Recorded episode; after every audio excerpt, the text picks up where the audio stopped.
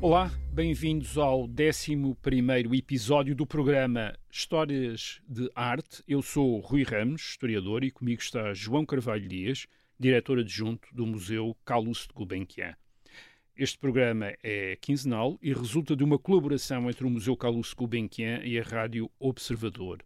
O objetivo é conversarmos sobre a arte que está representada na coleção do Museu Gulbenkian, sobre as épocas históricas em que essa arte foi produzida, sobre o modo como foi conservada e ainda sobre o impacto que teve e continua a ter no nosso tempo. Já falámos algumas vezes de livros neste programa, por várias razões. Uma delas é que a apreciação da arte está intimamente associada, hoje como no passado, a uma informação e cultura que é transmitida pela prática, pelo ensino, pela crítica e tudo isso é muito frequentemente veiculado através de livros. Livros de críticos de arte, livros de estudiosos de arte. Carlos Gulbenkian não foi só um colecionador de obras de arte, foi também um colecionador de livros sobre obras de arte. Exatamente. É, existem, de facto, duas bibliotecas. Uma que Gulbenkian classificou de documentation, a documentação, e a outra uh, livros objetos de arte. a biblioteca de documentação integra cerca de 3 mil volumes repartidos pelas diferentes áreas do conhecimento, com grande expressão, naturalmente, para as artes visuais. São monografias, catálogos de exposições, catálogos de leilão, catálogos de coleção, uh, catálogos e guias de museus, uh, periódicos da especialidade é de facto um acervo extraordinário com, com imensas primeiras edições, uma, verdadeira cápsula de tempo em que em quem viveu, uhum. essencial, diria eu, para compreender melhor a sua personalidade de colecionador. Muitos destes livros têm anotações uh, grafadas pelo próprio, que é uh, o que torna ainda mais suculento, digamos, suculentos uhum. estes exemplares. E, e, utilizando vários idiomas, o francês, o inglês, o arménio, o que nem sempre é muito fácil de pois. descodificar, mas, uh, mas são, era um poliglota, é um poliglota mesmo, exatamente, e... em todas e, e, e, um pouco em função daquilo que é mais fácil exprimir-se, digamos assim, Usa ele vai usar essa língua, exatamente.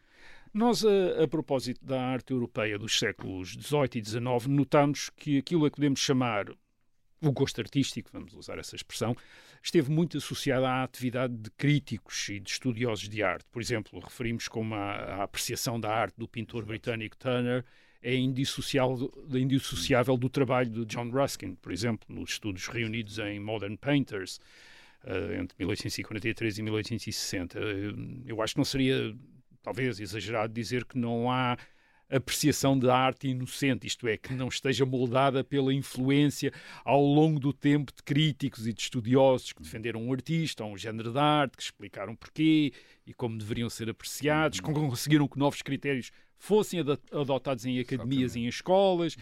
e que assim criaram um gosto que o público acaba por adotar, quase sempre sem consciência de que foi levado a ter, ter esse, esse, gosto. gosto.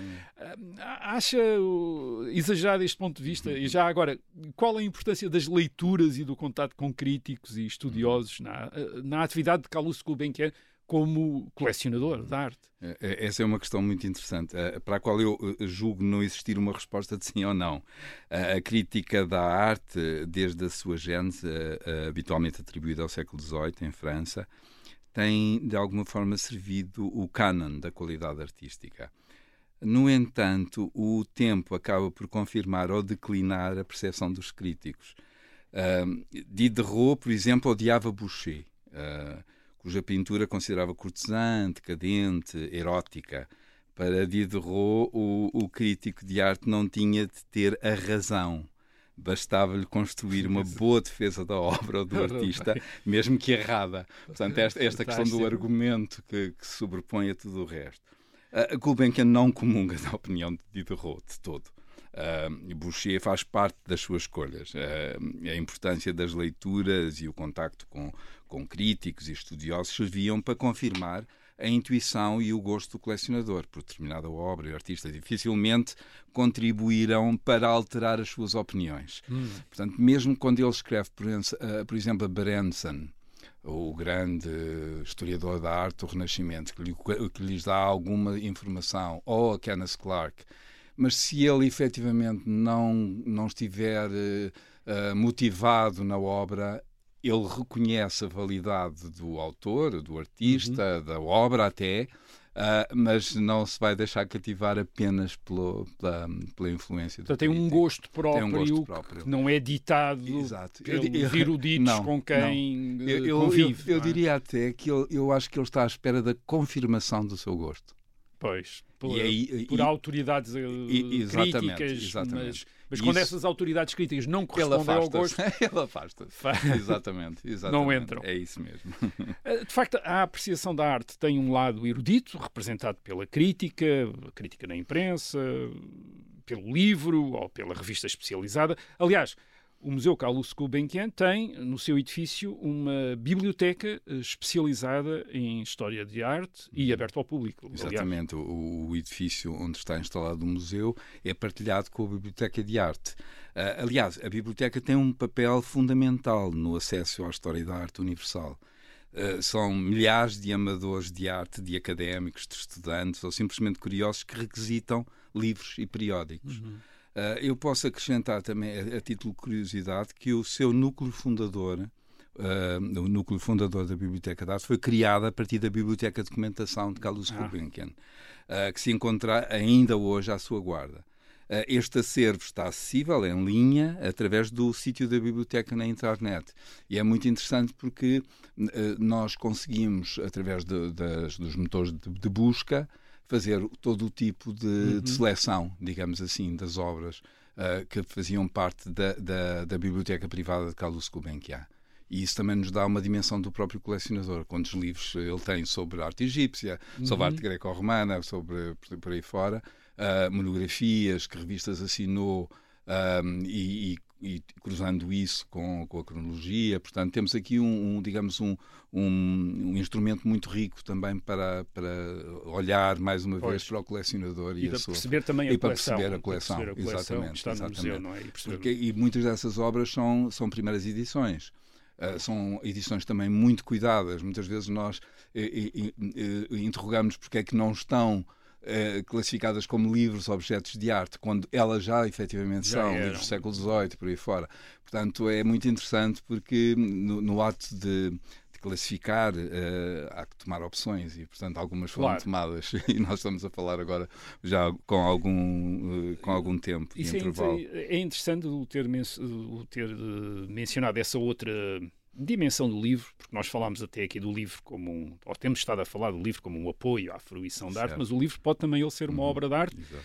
E também, aliás, o referimos aqui em episódios anteriores. De facto, quase tudo num livro pode constituir arte. A encadernação, uhum. claro, mas também o trabalho de caligrafia ou de tipografia, por exemplo. Uhum. Aliás, nós estamos habituados a associar o aspecto artístico no livro aos manuscritos enriquecidos por decorações e imagens, como aos livros hum. iluminados da Idade Média, europeia ou asiática, mas os livros impressos também podem ser objetos de arte. Assim, sem dúvida. Aliás, o livro objeto de arte faz parte da identidade da coleção Gulbenkian, diria eu. É uma das suas matrizes identitárias. Uh, Gulbenkian reuniu uh, ao longo da vida um conjunto de livros que podem ser consideradas obras de arte total, um pouco como na arquitetura. Uhum. tal, uh, cada um deste, dos elementos que integram o livro tem um cuidado especial de concepção. Uh, do modo a fazer parte deste conjunto que é coerente, artisticamente relevante. Uh, é muito interessante o ecletismo da coleção de livros, uh, que reflete também as diferentes culturas representadas em outros núcleos da coleção da Europa, do período medieval e do Renascimento, do mundo islâmico, do Japão, da França setecentista, uh, até ao livro uh, chamado Moderno, que integra exemplares do século XIX e XX, uh, e são efetivamente exemplares extraordinários, magníficos, diria. aliás, o David Mourão Ferreira chamava-lhe livros príncipes. Uhum. tanto pelo seu valor histórico como pela qualidade do manuscrito ou dos caracteres móveis, das eliminuras, portanto, conforme ele é uh, manuscrito ou impresso, uh, nunca esquecendo as ilustrações, que eram efetivamente um dos interesses muito uhum. particulares de Gulbenkian, e uh, vestidos, vestidos por encadernações, Uh, em velino, em couro, uh, com contracapas uh, têxteis em seda ou em papéis marmoreados, um festim para os sentidos, diria pois. eu. Portanto, eram, eram, eram estantes, as estantes de Gulbenkian que tinham um aspecto sim, sim, subtuoso. Uh, uh, ainda que muitas vezes as lombadas não revelam o que o livro tem no seu interior. Ah. Se nós vimos uma estante, ela obviamente que nós vamos ser atraídos pelas maravilhosas cores que, de, do, do velino ou do, do uhum. couro, dos dourados ou, ou não, da, da, da, da, tipografia, onde, onde se incluem os títulos, etc. Mas é, é pouco. o, o, livro precisa ser manuseado. Isso.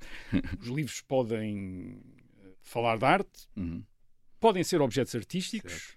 mas também podem ainda ser outra coisa uhum. que é repositórios de trabalhos artísticos, como gravuras, desenhos, por exemplo, já, fez, eh, já, já fizemos uhum. referência aqui a isso. Uhum. Uh, e há livros na coleção de Carlos Gulbenkian que são pequenos depósitos, uh, quase pequenos museus, quer dizer, se lhes podemos chamar assim, e até arquivos, incluindo sim, também sim. documentos, correspondência, Uh, por exemplo, não é? é? Exatamente isso. É um, livro quase que um, um, livro como museu, como um pequeno museu. museu. É, é, e essa é uma particularidade da coleção uh, que tem uh, na sua diversidade o chamado, aquilo que os franceses chamavam livre truffé, os livros recheados, recheados. e, esse, e essas trufas, esse trufado, digamos assim, fazem, fazem a delícia dos bibliófilos. E, portanto, o que é que acontece?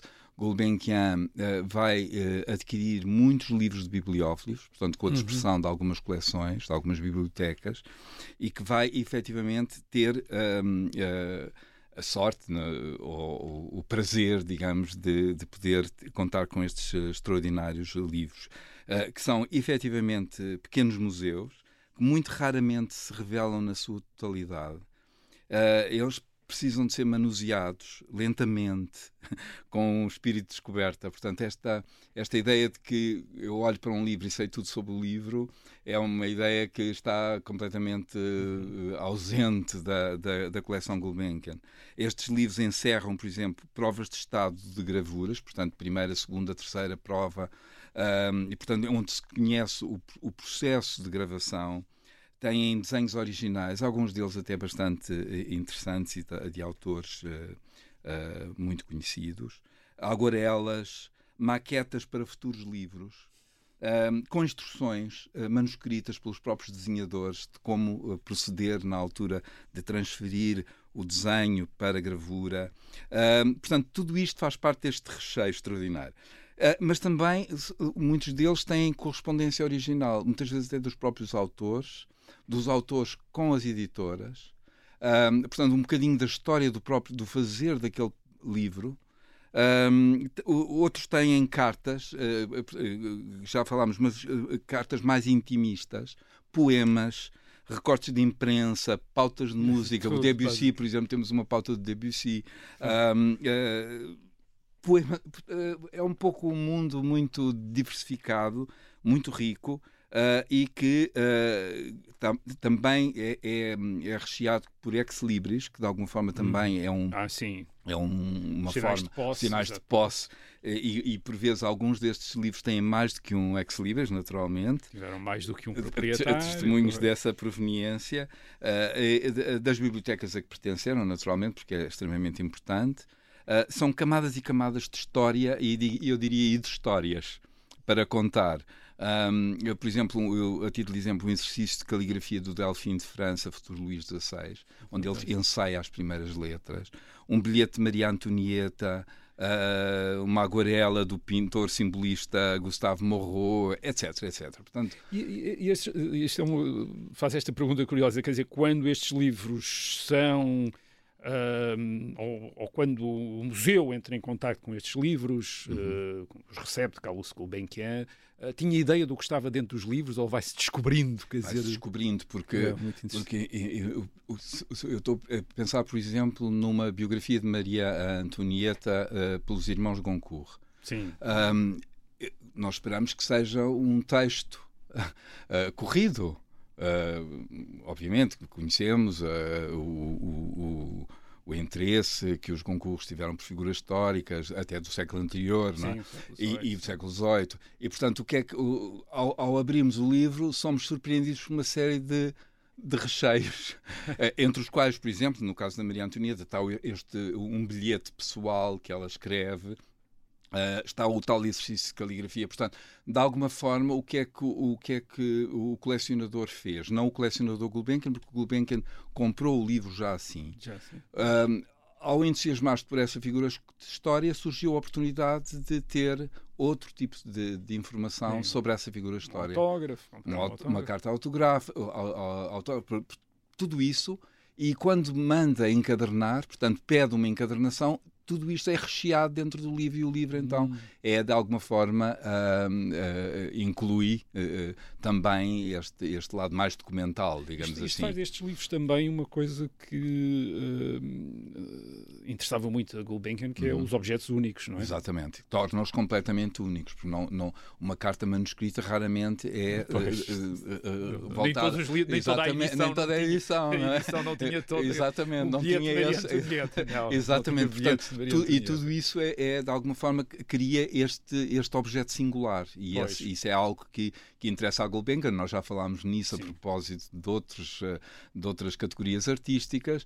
Uh, e, portanto, é, é, muito particular o gosto do colecionador por este género de objetos irrepetíveis, ainda que uh, muitas vezes a edição impressa nem sequer é de grande qualidade, Uh, por exemplo, há livros do século XIX que, que, nós quase que poderíamos dizer que eram edições banais do ponto de vista editorial, mas que, pelo facto de serem recheadas com este tipo de documentos, ganham, digamos, uma dimensão uhum. que, que, que, os afasta do, da simples edição e que, de, de, de alguma forma, adquirem uh, uh, o estatuto de, de, objeto já histórico, não é? Porque são, são documentos que, que já falam a outro tipo de sensibilidades e de interesse, e isso é muito curioso. Nós uh, sabemos que expor pinturas uh, ou esculturas num museu é algo que. Uh, enfim, temos uma ideia de como é que se faz sim, ou como é que se pode fazer, embora uhum. às vezes não, não tão exatamente como sim, provavelmente sim. pensamos.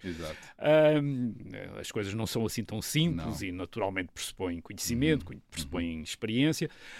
Mas como é que se expõe um livro? Uh, a sua encadernação, o seu conteúdo, o seu recheio? Hum, é, o expor livros é realmente uma tarefa muito exigente e, e o, o, Museu Gulbenkian concretiza já há muitos anos, digamos assim, uh, esta, esta uh, chamaria tarefa, digamos, de dar a conhecer a sua coleção, o seu acervo de, de livros. Atualmente, a, a coleção de livros tem quatro momentos muito relevantes no itinerário do museu.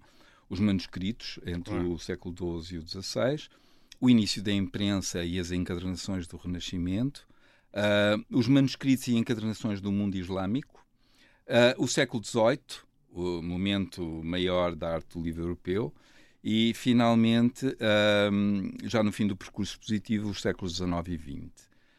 Um, de alguma forma, as pequenas exposições temáticas que, que organizamos nas diferentes vitrinas permitem-nos não só estudar os diferentes exemplares, portanto, nós temos de ter sempre um motivo para estudar, claro. e, e, a, e, a, exposição é efetivamente um, um, motivo maior, como assegurar a rotatividade destes uh, objetos magníficos, que é fundamental para assegurar a, a, sua, hum, a sua conservação, garantir que eles uh, não estão expostos mais do que ah, determinados ah, claro, tipos exato, de tempo, exato. porque são sensíveis à luz, por aí fora. Por vezes, as nossas posições de livros extravasam as, as cronologias e as próprias categorias artísticas, como aconteceu muito recentemente com uma exposição que dedicámos a Flaubert, em que eh, o, o Flaubert entrava em contacto com o mundo antigo, por exemplo, com, com as moedas da Grécia. Portanto, há, há sempre uma tentativa de uh, cruzar, cruzar, cruzar objetos, o tempo, cruzar o, objetos. objetos. Uh, a fragilidade, do, uh, como disse, dos livros, as ilustrações, as iluminuras, obrigam-nos a exigências muito particulares de iluminação não é? e de tempo de exposição. Pelo que eu acho que, que e isso é uma vantagem, portanto, temos uh, um, num mundo muito digital, e o digital é efetivamente um excelente aliado para mostrar os, os livros, porque uh, uh, permite-nos navegar no interior de um livro que, de outra forma, o, o, observador não irá poder uh, folheá-lo, digamos, fisicamente. Portanto, vale a pena estar, vale atento, a pena estar atento ao website, ao website do, do museu e, e, perceber o que é que está a acontecer. Obrigado área. ao João Carvalho Dias. Voltaremos daqui a 15 dias para continuarmos a falar de outro aspecto da arte. A arte pode ser usada. Até lá e contamos consigo.